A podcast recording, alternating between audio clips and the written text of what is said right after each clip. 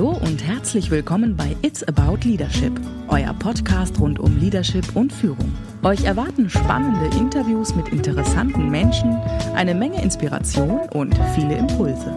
Wir wünschen euch viel Spaß beim Reinhören.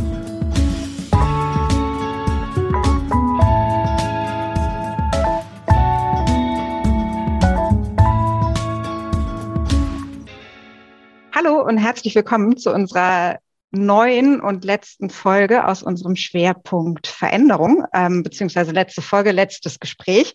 Und ähm, heute bei unserem letzten Gespräch zu unserem Themenschwerpunkt Veränderung haben wir uns was Leichtes, Kleines, Feines rausgesucht, nämlich das Thema gesellschaftliche Veränderungen, was es so braucht, damit sich Gesellschaften in Bewegung setzen, dass sich da etwas verändert, ähm, was so die Dinge sind, die vielleicht auch dazu beitragen, dass in der Gesellschaft Veränderung stattfindet. Und dazu habe ich mir eine großartige Gesprächspartnerin gesucht, die Ellen Wagner. Und die Ellen wird gleich auch nochmal sich selber vorstellen und damit wahrscheinlich schon mal einen sehr, sehr guten Einblick auch geben, äh, warum sie denn auch zu dem Thema ein bisschen was beitragen kann. Denn sie ist so wie ich Coach und ähm, sie ist auch aktiv dabei, ähm, Veränderungen mit anzustoßen, zum Beispiel als Antirassismus-Expertin. Aber dazu gebe ich am besten direkt an dich ab, Ellen, sodass du sagen kannst, wer du bist und was du machst. Vielen lieben Dank, liebe Jo. Es freut mich hier zu sein. Ja, ich bin die Ellen Wagner. Ich habe mich jetzt gerade aus New Jersey, der US-amerikanischen Ostküste, hinzugeschaltet. Da lebe ich in Princeton mit Familie und Kind. Und ähm, ja, von hier aus äh, versuche ich Veränderungen anzustoßen. Ich nenne mich selber Diversity, Equity und Inclusion Expertin. Das bedeutet so viel, dass ich mich um Themen kümmere rund um Vielfalt. Ähm, Equity bedeutet Fairness, wenn es Sinn macht, also Gleichberechtigung übersetzt. Und Inklusion bedeutet, dass die Menschen sich dazugehörig fühlen können. Ne? Es gibt auch den Begriff Belonging. Ähm, und rund um diese Themen arbeite ich zusammen mit Organisationen ähm, da gebe ich hauptsächlich Workshops, ähm, wo es darum geht, Diskriminierung zu minimieren oder vielleicht im ersten Schritt auch zu erkennen. Ähm, Themen sind da Unconscious Bias oder wenn es ganz speziell sein soll, auch die Themen antischwarzer Rassismus zum Beispiel oder Themen rund um LGBTQ, um diese Community. Und ähm, ja, warum sind das die Themen? Ähm, weil ich selber eine schwarze Deutsche bin oder eine Frau of Color. Of Color, das sind die Menschen, die selber Rassismuserfahrungen erleben ja, dann bin ich eine Frau und ich bin mit einer Frau verheiratet. Ähm, und äh, da steht so für das L in LGBTQ, Lesbian. Ähm, das heißt, ich bin in einer gleichgeschlechtlichen Beziehung und erlebe da, sage ich mal, eine einzigartige Perspektive, die wahrscheinlich nicht alle Menschen haben. Und ähm, das sind so die Themen, Schwerpunkte, ähm, um die sich meine Arbeit kreist und wo ich Organisationen helfe, in die Veränderung zu gehen. Dankeschön. Ähm, und ich glaube, bei dem, was du gerade beschrieben hast, kann man ja auch schon sehr, sehr gut raushören, weswegen du ganz hervorragend zu unserem Thema heute passt. Denn ähm, das, was du tust in deiner beruflichen Rolle, das hat viel damit zu tun, Organisationen dabei zu unterstützen, diese Dinge für sich im Unternehmen anzugehen, dort Veränderungen anzustoßen. Und gleichzeitig trägst du damit ja auch dazu bei, dass sich äh, nicht nur in Organisationen und Unternehmen, sondern auch auf gesellschaftlicher Ebene ganz, ganz viele Dinge bewegen. Mhm. Und wenn ich jetzt zum Beispiel alleine an meinen Berufsstaat zurückdenke, dann sind viele Themen, ähm, die, die du heute aktiv mit vorantreibst, äh, Themen, die zu diesem Zeitpunkt, glaube ich, in den wenigsten Köpfen vorhanden waren. Das heißt, da ist ja schon sehr, sehr viel passiert. Und vielleicht ist das so der, ähm, der Einstieg so in diesen ersten großen Themenblock, nämlich so diese Frage, was, was heißt denn überhaupt gesellschaftliche Veränderung für dich und ähm, was hast du vielleicht so ganz grob beschrieben? Ähm, was sind so die Dinge, die du siehst und wahrnimmst, die es braucht, um Veränderungen in der Gesellschaft voranzutreiben? Mhm. Du hast es ja in der Einleitung gesagt, ein ganz leichtes Thema. Es ist, glaube ich, ein riesengroßes Thema, ähm, wo ich gar nicht weiß, wo ich da anfangen soll. Ähm, aber vielleicht fange ich bei der Motivation an. Warum mache ich das überhaupt? Ähm, ich bin ja Teil der Gesellschaft und ähm, wir haben eine Tochter, die ist schwarz und ähm, die erlebt natürlich auch schon in ihren jungen Jahren Rassismus. Ähm, und das ist ja so ein großes Thema, äh, mit dem ich mich persönlich auseinandersetze. Und das ist sicherlich ein Thema, was du jetzt gerade angesprochen hast, dass ähm, Deutschland plötzlich sehr, sehr rassismuskritisch geworden ist. Mhm. Ähm, und mit sehr, sehr meine ich im Grunde genommen noch gar nicht so große Schritte, aber im Vergleich zu ein paar vor, vor einigen Jahren ähm, war das Bewusstsein vielleicht noch nicht da. Und ähm, warum ist das so? Warum ähm, gibt es jetzt eine große Nachfrage nach ähm, Workshops, Aufklärung, Weiterbildung rund um diese Themen, weil sich tatsächlich in der Gesellschaft was getan hat. Und wenn du mich jetzt fragst, was braucht es denn für eine gesellschaftliche Veränderung, dann, wenn wir jetzt mal zurückblicken, was letztes Jahr passiert ist im Sommer, ähm, da gab es hier in den USA einen großen Vorfall. Ähm, da wurde George Floyd ermordet und Breonna Taylor. Ähm, und wenn wir, und, und was dann geschah, ähm, nämlich äh, große Proteste, die Black Lives Matter ähm, Proteste und Demonstrationen, nicht nur hier in den USA, sondern auch weltweit. Deutschland war da ganz vorne weg und hat unglaublich viele Menschen ähm, mobilisieren können ähm, beziehungsweise diese Bewegung, um zu protestieren. Und das hat ganz viel in Gang gesetzt. Und wenn wir uns in der Geschichte mal umschauen, ähm, wenn es Bewegungen gab, die wurden in Gang gesetzt durch ein bestimmtes Event. Ja, und wenn ich jetzt mal an die Civil Rights Movement hier denke, in die Bürgerrechtsbewegung in den USA, ähm, da erinnere ich mich an ein Geschehnis mit Rosa Parks. Und dieser Name ist dir vielleicht auch ein Begriff. Mhm. Das war eine Aktivistin, die in ähm, Alabama, Montgomery damals nicht aufgestanden ist. Da gab es Segregation, also ähm, sogenannte Rassentrennung, ähm, wobei Rassen, da muss ich jetzt etwas ausholen, mhm. ein Konstrukt sind. Ne? Ähm, in den in Englischen sagt man Race und das bedeutet Menschengruppen. Und da wurden die Menschengruppen, die Schwarzen und die Weißen, getrennt in den Bussen befördert.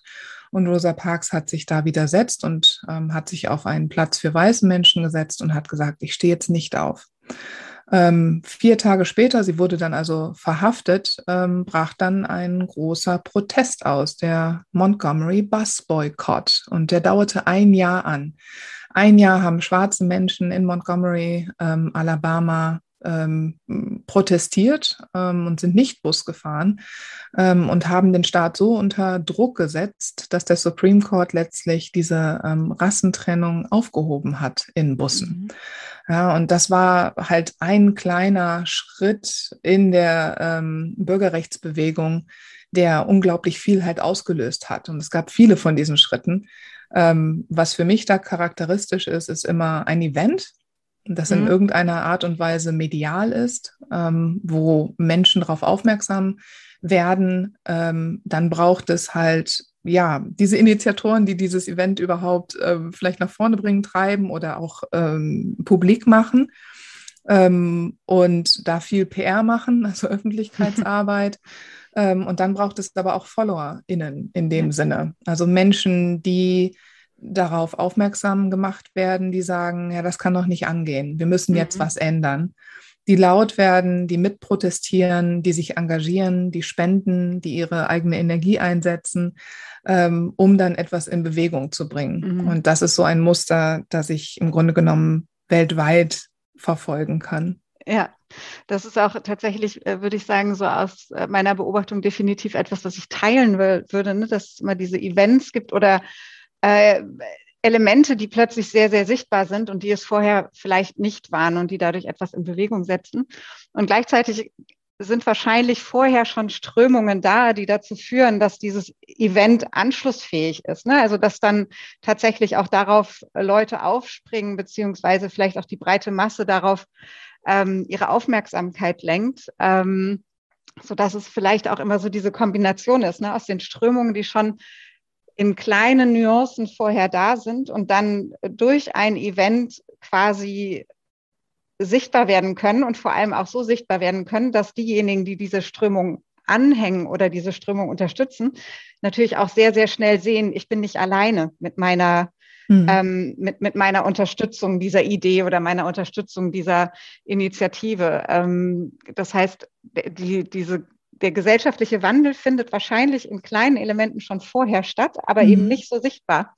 Und Richtig. durch diese Sichtbarkeit kommt dieser Schub rein ne, und kommt auch vor allem dieses, dieses Element rein, dass dann vielleicht auch eine breitere Masse sich dem zugehörig fühlen kann, weil sie sieht, äh, das finden ja andere auch.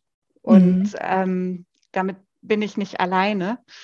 Ähm, und dass dann ja aber tatsächlich wahrscheinlich trotzdem noch immer so eine richtig gehörige Portion Zufall dazugehört, damit dieses, dieses Event zu dem Zeitpunkt kommt, wo es verfangen kann. Also ich, ähm, es gibt wahrscheinlich vergleichbare Events. Also jetzt ich, wahrscheinlich weißt du den Namen, ich weiß es nicht, aber ich habe mal gelesen, dass es vor Rosa Parks auch schon eine andere schwarze Frau gab, ja, die Claudette geweigert Colvin. hat, genau, mhm. geweigert hat, ähm, ihren Platz zu räumen, was aber nicht diese gleiche Welle zur Folge hatte, weil es vielleicht noch zu einem vom Zufall her nicht zum richtigen Zeitpunkt am richtigen Ort mit der richtigen Sichtbarkeit geschehen ist und dadurch nicht so greifen konnte, wie das dann ähm, die Handlungen von Rosa Parks waren. Ne? Ja, also in dem Fall von Claudette Colvin, ähm, die neun Monate zuvor auch nicht aufgestanden ist, ähm, gab es aber relativ handfeste Gründe, warum es da nicht mhm. zu der großen Bewegung kam. Denn die damalige NAACP, das ist die National Association for the Advancement of Colored People, mhm. äh, die eine Initiative, ähm, die wirklich strategisch aufgestellt ist, ähm, die haben das Ganze geplant rund um Rosa Parks. Das heißt, sie mhm. haben das mitbekommen mit Claudette Colvin, und sie haben das dann auch geplant, mit ihr groß zu machen. Allerdings wurde sie dann kurz darauf schwanger und sie war 15 Jahre alt und sie war dark-skinned. Ja? Also sie hatte mhm. also eine sehr dunkle Hautfarbe. Und das waren alles Gründe, die dazu geführt haben, dass sie gesagt haben und sich entschieden haben, sie kann nicht das Gesicht der Kampagne werden. Mhm. Ja? Und ich glaube, dass das häufig so ist. Das sind Dinge, die kriegen wir gar nicht mit. Und nachher mhm. gibt es dann eine Rosa Parks und dann wird das Ganze gepusht.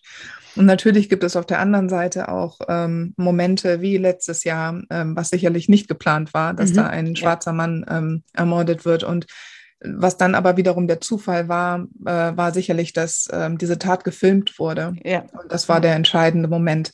Ähm, und was neben der Strategie, ähm, weil so eine NACCP oder beziehungsweise die Black Lives Matter Bewegung, die gibt es seit 2013, mhm. Ähm, weil es hier noch andere Morde an ähm, schwarzen ähm, Männern und natürlich auch Frauen äh, gegeben hat, war ja, genau, äh, die Betroffenheit der Menschen.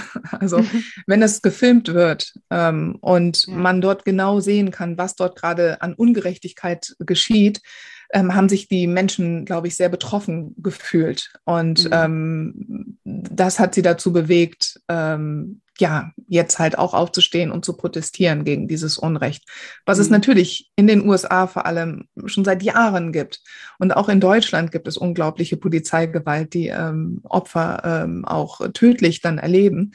Ähm, aber das war halt so ein Event, das war ähm, so krass in der Intensität und wurde halt auch gefilmt dass das sicherlich ein Auslöser gewesen ist. Ja, mit Sicherheit. Also ich glaube, dass das ja auch etwas ist, was sich so, was zu den Ereignissen gehört, die sich ins kollektive Gedächtnis einprägen oder auch schon eingeprägt haben. Ne? Also dass das ähm, Dinge sind, die dann einfach auch die, die dann, und das ist wahrscheinlich auch ein Element von gesellschaftlicher Veränderung, ähm, die dann, äh, wo, zu denen es eine gemeinsame Interpretation gibt, nämlich die Interpretation, das darf nicht sein und das darf mhm. nicht passieren und ähm, dadurch auch tatsächlich dann in den Köpfen hängen bleiben. Mit Sicherheit, das stimmt. Ähm, jetzt bist du Coach auch, das heißt, du hast, äh, du machst ja die ganze Spannbreite, ne? Du begleitest mhm. Menschen in individuellen Veränderungsprozessen, du bist ähm, in Unternehmen und unterstützt da auch da, das Anstoßen von Veränderung. Und gleichzeitig bist du selber durch deine Rolle ja auch Teil gesellschaftlicher Veränderungsprozesse. Ähm, wo siehst du Parallelen, wo siehst du vielleicht Unterschiede, wenn es zum Beispiel jetzt um das Individuum und seine individuelle Veränderung geht und um die Gesellschaft? Mhm. Ja, letzten Endes ist, sind wir als Individuen ja alle Teil der Gesellschaft. Und ähm, wenn ich das jetzt mal auf den Unternehmenskontext übertrage, geht es dann natürlich um Abteilungen, um meinetwegen das ganze Unternehmen, je nach Größe, wo diese Veränderung angestoßen wird. Und ich beginne immer am gleichen Ansatz, Ansatzpunkt. Ich äh, beginne bei den Individuen.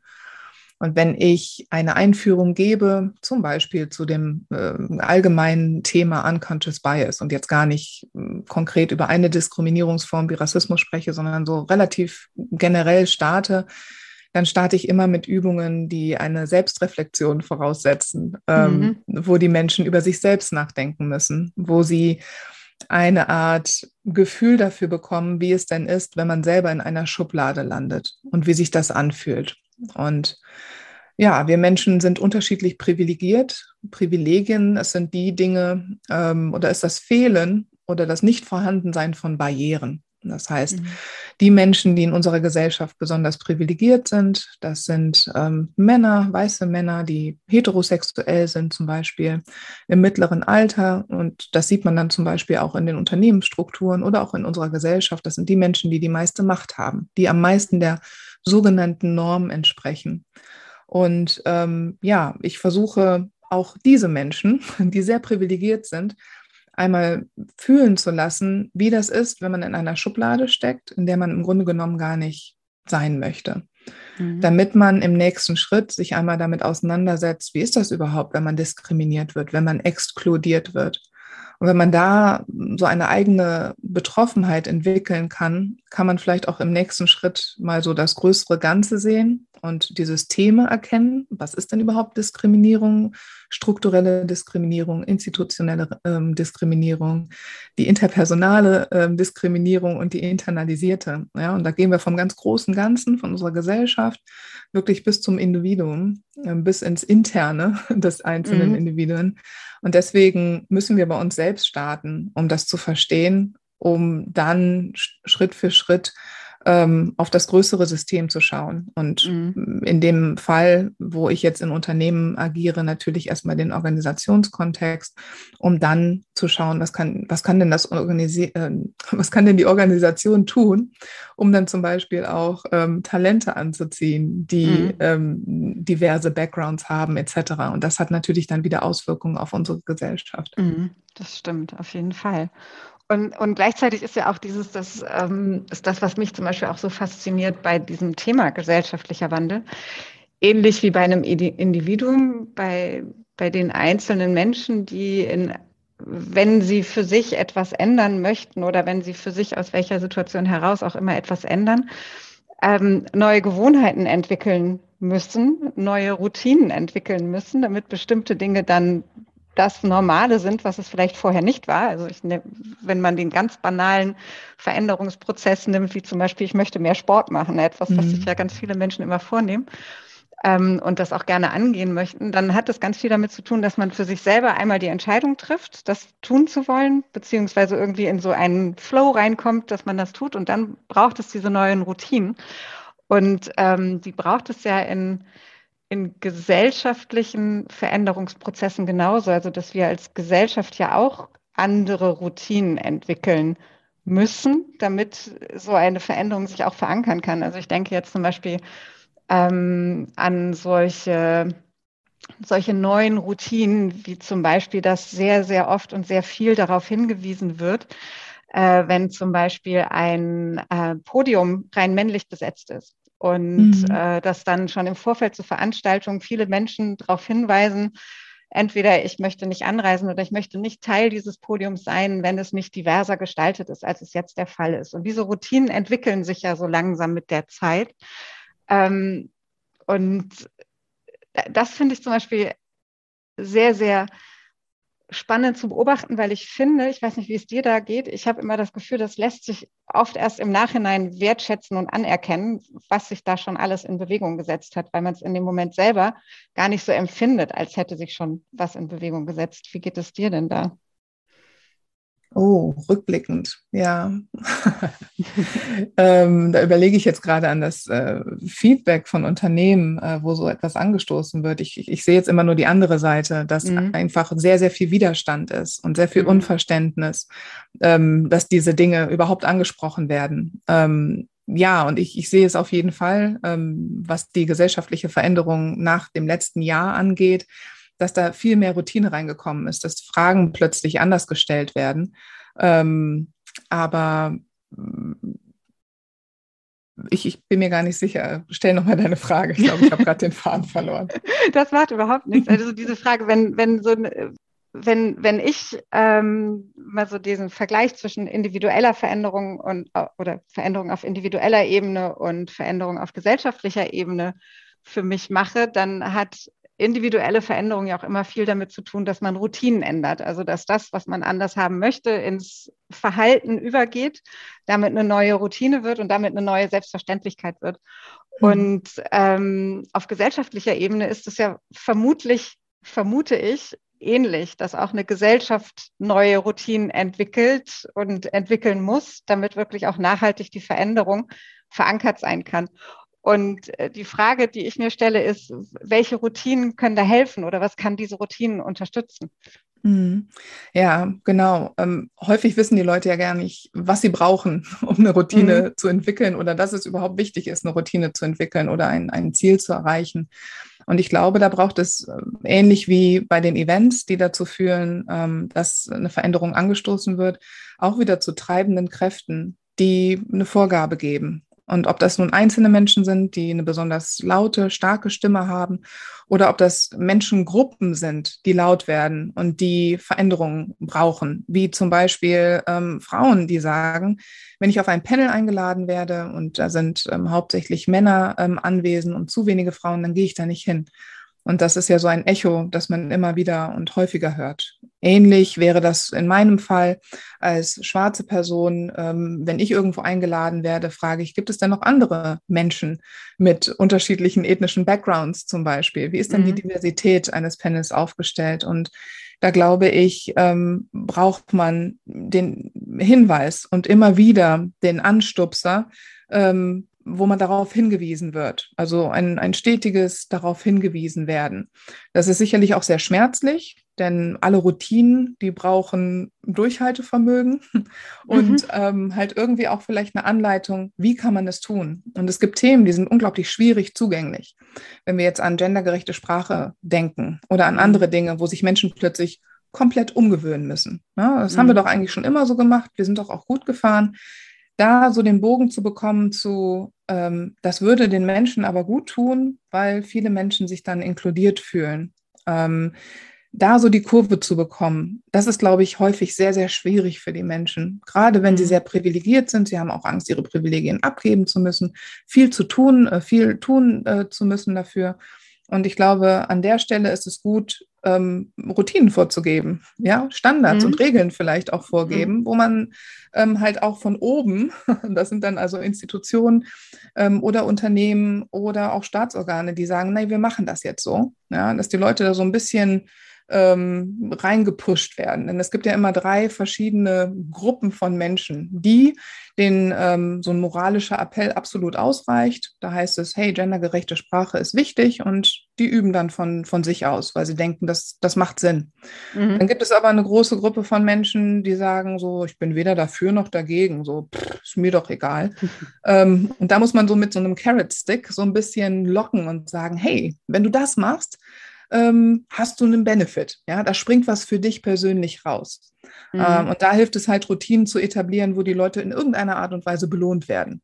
Mhm. Ja, ob das nun ähm, im Mitarbeitendengespräch ist, dass sie dann ein Pünktchen kriegen oder halt im gesellschaftlichen Zusammenhang, dass es in irgendeiner Art Anerkennung, Belohnung gibt oder mhm. so. Und ja. dann gibt es halt eine kleine Gruppe Menschen, ähm, die brauchen im Grunde genommen Sanktionen, ein bisschen Bestrafung, wenn sie sich nicht an die Regeln halten, sonst bewegen die sich nicht. Weil warum mhm. sollen sie sich ähm, dafür einsetzen, wenn sie eher opportunistisch unterwegs sind und so auf sich selbst gucken? Und insofern glaube ich, dass da ein gesundes Maß an Routinen, die äh, vorgeben, so soll es sein, ähm, da hilfreich sind. Und dann aber halt mit einer Wiederholung, ne, dass die Leute mhm. immer und immer wieder daran erinnert werden, damit es irgendwann tatsächlich zu einem Automatismus kommt. Mhm. Das können ja dann ganz unterschiedliche Dinge sein. Ne? Das kann ja das Unternehmen sein, dass sich die Mess, äh, also die Maßgröße 50-50 Verteilung der Geschlechter zum Beispiel in den Führungspositionen als als Ziel setzt oder als Rahmen setzt und den versucht mhm. zu füllen, bis hin zu ähm, Nachrichtensendungen, die sich quasi selber die Regel setzen, dass sie gendergerechte Sprache verwenden wollen. Also da gibt es ja, glaube ich, ganz unterschiedliche Ansätze, die alle auf unterschiedlichen Ebenen dazu beitragen, dass Routinen entstehen können mhm. und dass ähm, Menschen mit dem Thema in Berührung kommen können, die es sonst vielleicht nicht tun würden. Das ist ja, ja wahrscheinlich auch noch mal ein guter Nebeneffekt dabei. Ja, das stimmt. Wenn, also da du da ja gerade auch bei dem Thema selber sehr aktiv bist, jetzt wenn es um Diversity, Equity und Inclusion geht, wenn du selber für dich aus deiner Wahrnehmung heraus eine Einschätzung abgeben würdest, wo steht dieser Veränderungsprozess auf einer, du kennst diese Fragen von Coaches auf einer Skala von 1 bis 10. Wenn 10 bedeuten würde, ähm, wir haben genau in diesen Bereichen äh, das erreicht, dass man was es braucht, damit man das gar nicht mehr erwähnen muss, weil sowohl mhm. Diversity als auch Equity und Inclusion Selbstverständlichkeiten geworden sind, bis hin zu eins. Ähm, ja, ich glaube, das kannst du dir selber vorstellen, sehr gut, mhm. was unter einer Eins wäre. Was würdest du sagen? Wo sind wir da? Und wir sprechen jetzt im Kontext Deutschland, ja? Ja, wahrscheinlich ist es das, ähm, das Einfachste, es auf den Kontext Deutschland zu reduzieren. Mhm. Aber du kannst gerne natürlich auch dann nochmal deine, deine USA-Erfahrung noch da daneben stellen vielleicht. Mhm. Ja, da würde ich mal so eine minus zwei, eine optimistische nehmen. für, für, Deutschland jetzt oder für, ja, für Deutschland ja, oder vielleicht sogar für die Welt. Ähm, nee, mal Spaß beiseite. Ähm, nehmen wir ruhig mal eine zwei. Ja, mhm. ähm, ich glaube, wir stehen da bei einer 2. Ähm, und jetzt fragst du natürlich mich und ich äh, nenne mhm. dir eine 2. Wenn du jetzt andere Menschen fragen würdest, dann würden die sagen, ja, eine 9. Ja, mhm. Schwule und Lesben dürfen doch jetzt heiraten. Was willst du mhm. überhaupt? Und mhm. ähm, unsere Klassenzimmer sind auch nicht mehr segregiert. Äh, da sitzen ja auch Kinder mit, mit aller Couleur. Ähm, aber wenn du mich fragst, dann haben wir noch unglaublich wahnsinnig viel zu tun, was das mhm. angeht. Ja, Deutschland ist jetzt gerade im letzten Jahr unglaublich rassismuskritisch geworden. Ähm, mhm. Wenn wir einen Blick auf die Frankfurter Buchmesse äh, werfen, sehen wir unglaublich viele AutorInnen, die vielleicht selber jetzt nicht unbedingt alle gekommen sind, aber es gibt eine, eine Vielzahl von Stimmen, die man vor einigen Jahren so noch gar nicht visibel hatte, also die ja. einfach nicht da waren und denen jetzt zugehört wird und ähm, denen auch ähm, der Raum gegeben wird, ihre Stimme zu erheben. Allerdings wenn ich mir jetzt anschaue, und es gibt ja unterschiedlichste Diskriminierungsformen wie Ableismus, die ähm, Diskriminierung gegen Menschen mit Behinderung, ähm, Ageism, ähm, die Altersdiskriminierung ähm, mhm. und so weiter und so fort, dann haben wir noch einen ganz, ganz weiten Weg vor uns. Und warum sage ich das? Ich arbeite mit Organisationen zusammen ähm, und ich arbeite häufig mit Organisationen zusammen, die in irgendeiner Art einen internationalen Bezug haben, die zum Beispiel mit den USA zusammenarbeiten oder in den USA eigene Standorte haben. Die USA im Vergleich zu Deutschland ähm, ist, was diese Themen angeht oder die Bearbeitung dieser Themen schon einen Schritt weiter. Da gibt es mhm. ganz andere Diskussionen. Das heißt, letztes Jahr in den USA gab es solche Diskussionen wie, ja, unser Präsident ist rassistisch, das und das und das. In Deutschland war die Diskussion, ja, Ellen, sag mal, ist das denn wirklich so schlimm mit dem Rassismus? Ja, mhm. Da wird also tatsächlich noch die Frage gestellt, ist das überhaupt rassistisch? Ich kann doch gar nicht rassistisch sein. Mhm. Und ähm, Fakt ist, wir werden alle rassistisch sozialisiert. wir kommen da gar nicht drum herum, aufgrund der Bilder, die um uns herum sind. Ja. Und ähm, wenn ich jetzt mal den Vergleich mache, es hat sich wirklich tatsächlich, was den Rassismus angeht, in Deutschland letztes Jahr unglaublich viel getan. Das heißt, da ist vielleicht so um 0,2 Punkte ist das Ganze halt, hat sich verändert. Mhm. Aber ähm, wenn ich mal hinhöre, wie es den Menschen geht, die von Diskriminierung betroffen sind, und das ist sicherlich nur ein kleiner Querschnitt, weil so viele Menschen kenne ich auch nicht. Aber da ist der Tenor mhm. immer das Gleiche, ne? dass es unglaublich schmerzhaft ist, ähm, arbeiten zu gehen oder sich durch die Gesellschaft zu bewegen, weil so viel Ausschluss passiert. Und deswegen ist meine Meinung, dass die Zahl jetzt halt erst bei, bei zwei ist auf einer Skala mhm. von eins bis zehn. Mhm. Also tatsächlich noch, noch viel viel Weg vor uns und gleichzeitig damit ja aber auch viel Potenzial, Dinge besser zu machen, als mhm. sie heute sind, was ja dann mhm. das, ähm, das die, die Veränderung dann ja auch mit sich bringt. Was würdest du dir wünschen von den Menschen, die nicht betroffen sind von diesen Diskriminierungen, also von den Menschen, die die Privilegien haben, die, ähm, die nicht so viele Hürden in den Weg gestellt bekommen. Was würdest hm. du dir wünschen auf dem Weg in diese Veränderung? Ja, ähm, da kann ich ja auch bei mir selber anfangen. Ich bin ja selber sehr privilegiert. Ich ähm, komme aus der Mittelklasse, ähm, komme aus einem Akademikerhaushalt. Mein Vater hat studiert, mein Bruder hat studiert, ich habe studiert. Mhm. Ähm, ich habe ja auch unglaubliche Privilegien. Ich nutze meine Privilegien. Und das wäre mein Appell, dass jede Person, die privilegiert ist und die ähm, Energie hat, und das sieht man ja von außen immer nicht, wo diese Personen stehen. Das heißt, all diese Diversity-Dimensionen, die sind nicht sichtbar. Ja, man, man mhm. kann es einer Person nicht ansehen. Aber wenn die Person mal selbst reflektiert, wo stehe ich denn, wenn ich mir die Gesellschaft anschaue? Bin ich da eher in der Norm oder nicht? Und je mehr ich der Norm entspreche, ähm, desto weniger oder desto mehr Privilegien habe ich. Und dann würde ich erwarten, dass diese Privilegien genutzt werden. Ja, wenn ich Zugang zu äh, Bildung habe, dass ich diese Bildung nutze, um andere Menschen zu empowern. Das ist auch ein mhm. großer Bestandteil meiner Arbeit. Das heißt, ich empowere Menschen, ob das weiße Menschen sind, die sich nach so einem Antirassismus-Workshop trauen, den Mund aufzumachen ähm, mhm. und sich einzusetzen, Positionen zu beziehen, oder ob das marginalisierte Menschengruppen sind, die selber unter Diskriminierung leiden, dass sie sich trauen können, ähm, zu sich selbst zu stehen und den Mund aufzumachen. Ähm, also da würde ich erwarten, empowert andere Menschen, unterstützt andere Menschen. Und da gibt es ganz vielfältige Möglichkeiten, dies zu tun. Man kann das so im stillen Kämmerlein machen, indem man diverse Literatur, Filme etc. konsumiert, um diese Perspektiven überhaupt zu erfahren. Mhm. Ähm, ich weiß nicht, ob du diese Übung kennst, The Trusted Ten. Ähm, da äh, schreibt man einmal auf ähm, so die zehn Menschen, denen man am meisten vertraut, nur nicht die Familienangehörigen. ähm, was haben die für ein Geschlecht? Ähm, welche sozialen Klasse gehören die an? Welchen höchsten mhm. Bildungsabschluss haben die? Ähm, welche ethnische Zugehörigkeit haben die? Sind die weiß? Sind die schwarz? Welche sexuelle Orientierung haben die? Und so weiter. Mhm. wenn man das mal aufschreibt und wenn man jetzt mal so darüber nachdenkt, denkt man wahrscheinlich so, ja, ja, okay, ist wahrscheinlich nicht so wahnsinnig divers. Aber wenn man das wirklich mal aufgeschrieben hat, ähm, dann wird einem bewusst, wie nicht divers das mhm. Umfeld ist und wie viele Perspektiven einem fehlen.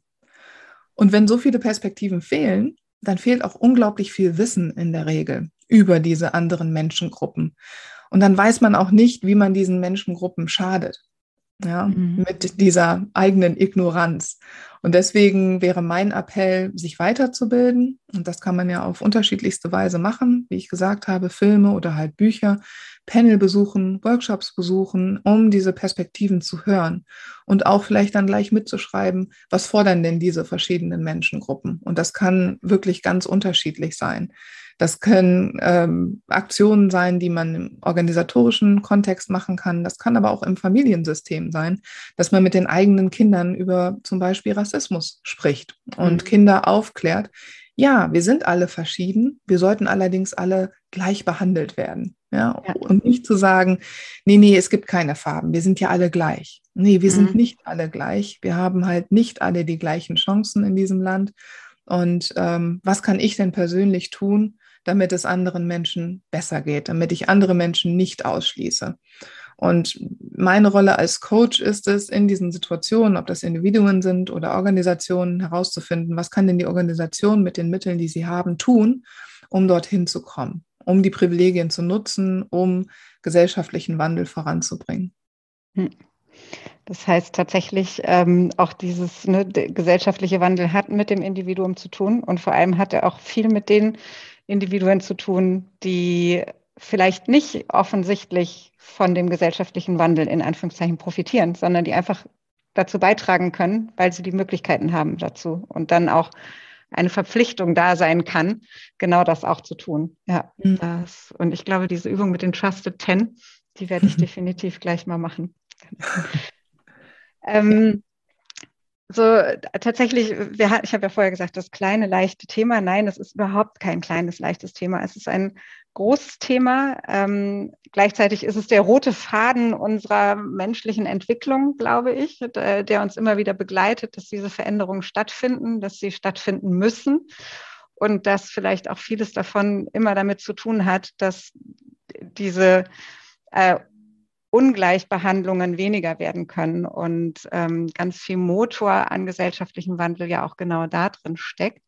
Wenn du jetzt mal versuchen würdest, ist es schwierig, ich weiß, ähm, für unsere HörerInnen ähm, mal rauszugreifen, was du sagen würdest, sind vielleicht so die Erkenntnisse, die jemand gerne mitnehmen darf, nachdem er uns zugehört hat.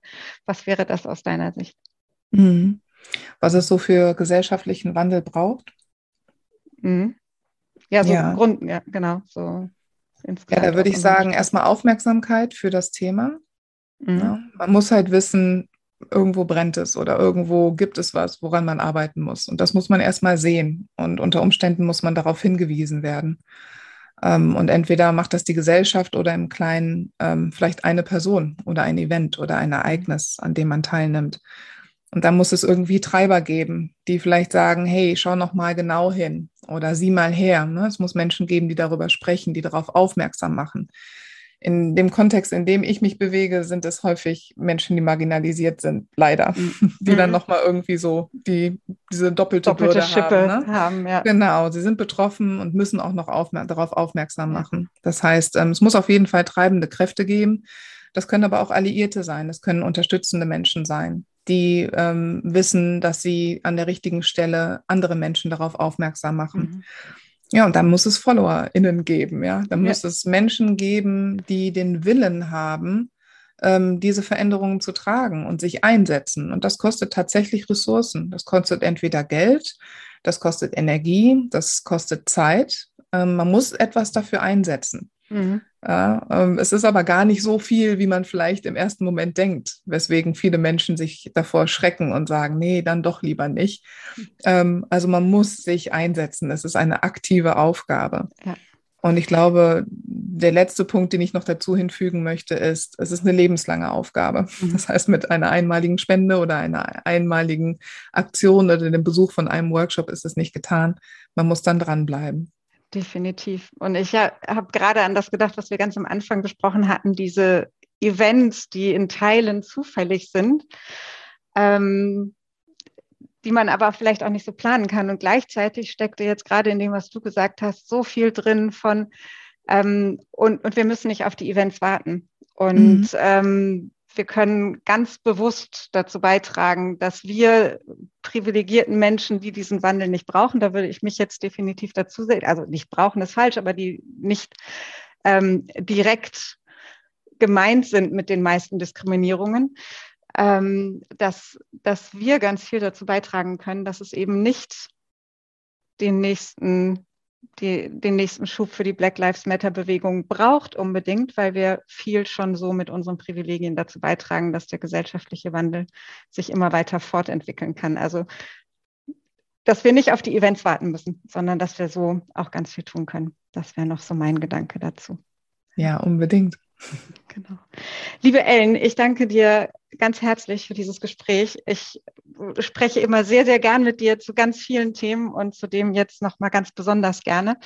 Herzlichen Dank, dass du diesen, diese leichte Kost mit mir heute Abend hier durchgesprochen hast. Wobei bei mir ist es Abend, bei dir ist es Mittag. Ähm, mhm. Also bei dir war es die Mittagskost, bei mir die Abendkost. und äh, ich freue mich, dass wir dadurch äh, den ein oder anderen Impuls weitergeben konnten, wenn es darum geht, ähm, gesellschaftliche Wan gesellschaftlichen Wandel im Allgemeinen und ähm, Diversitäts- und äh, Diskriminierungs-, Antidiskriminierungsbestrebungen im Besonderen weiter aktiv voranzutreiben. Ich danke dir ganz herzlich. Ja, ich danke dir für die Einladung, Jo. Das war sie, unsere aktuelle Folge von It's About Leadership, euer Podcast rund um Leadership und Führung. Wir freuen uns auf eure Kommentare und Anregungen. Infos zu unseren Gesprächspartnern findet ihr wie immer in den Show Notes. Und wenn euch unser Podcast gefallen hat, dann hinterlasst doch ein Sternchen, ein Like oder ein Herzchen auf der Plattform, auf der ihr uns gerade hört. Bis zum nächsten Mal.